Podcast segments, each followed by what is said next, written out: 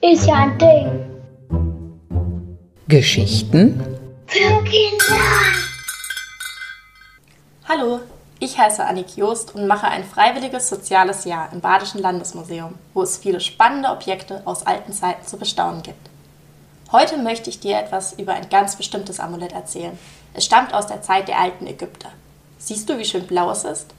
Die tolle Farbe entstand durch das Brennen und Glasieren eines Tongemischs, aus dem das Amulett geformt wurde. Vor mehr als 3000 Jahren war das nämlich sehr beliebt. Und obwohl es schon so alt ist, leuchtet das Blau immer noch wie bei einem Schatz. Vielleicht hast du das Auge schon mal gesehen, das auf dem Amulett abgebildet ist. Es ist kein gewöhnliches Auge, sondern das von Horus. Er war der oberste Gott im alten Ägypten und der Gott des Himmels. Man erkennt ihn an seinem Kopf. Der ist nämlich gefiedert und hat einen Schnabel, wie ein Falke, während der Rest seines Körpers menschlich ist. Der Falke ist ein schneller Raubvogel, der den Ägyptern heilig war. Es hat sie sehr beeindruckt, wie hoch der Vogel in den Himmel fliegen konnte.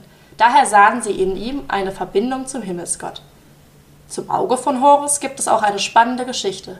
Dabei geht es um Seth, den Gott der Dunkelheit, und Tod, den Gott der Wissenschaften. Der Geschichte nach gab es einen Kampf zwischen Horus und Seth in der Wüste, wer der nächste oberste Gott werden sollte. Es war ein langer und anstrengender Kampf, denn beide waren davon überzeugt, dass ihnen die Rolle zusteht.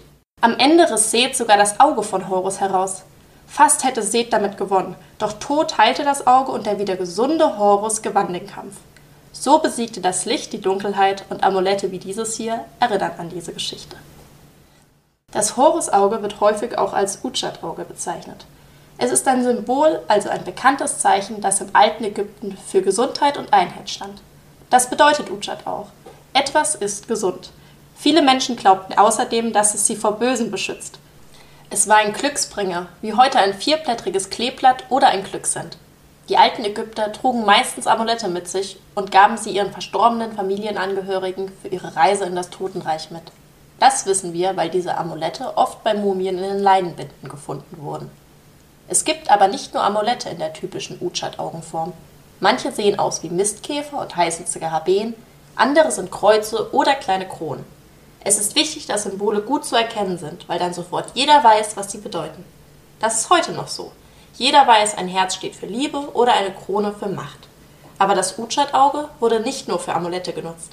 Es war auch eine Hieroglyphe, die gesund und heil bedeutete. Sie wurde zum Schreiben oder sogar zum Zählen benutzt. Wenn du das nächste Mal in der Sammlung Antike Kulturen des Museums bist, findest du vielleicht außer diesem hier noch einige andere Utshat-Augen in den Vitrinen. Halte nach den geschwungenen Linien und der immer gleichen Form Ausschau. Viel Spaß noch beim Zuhören und bis bald im Badischen Landesmuseum.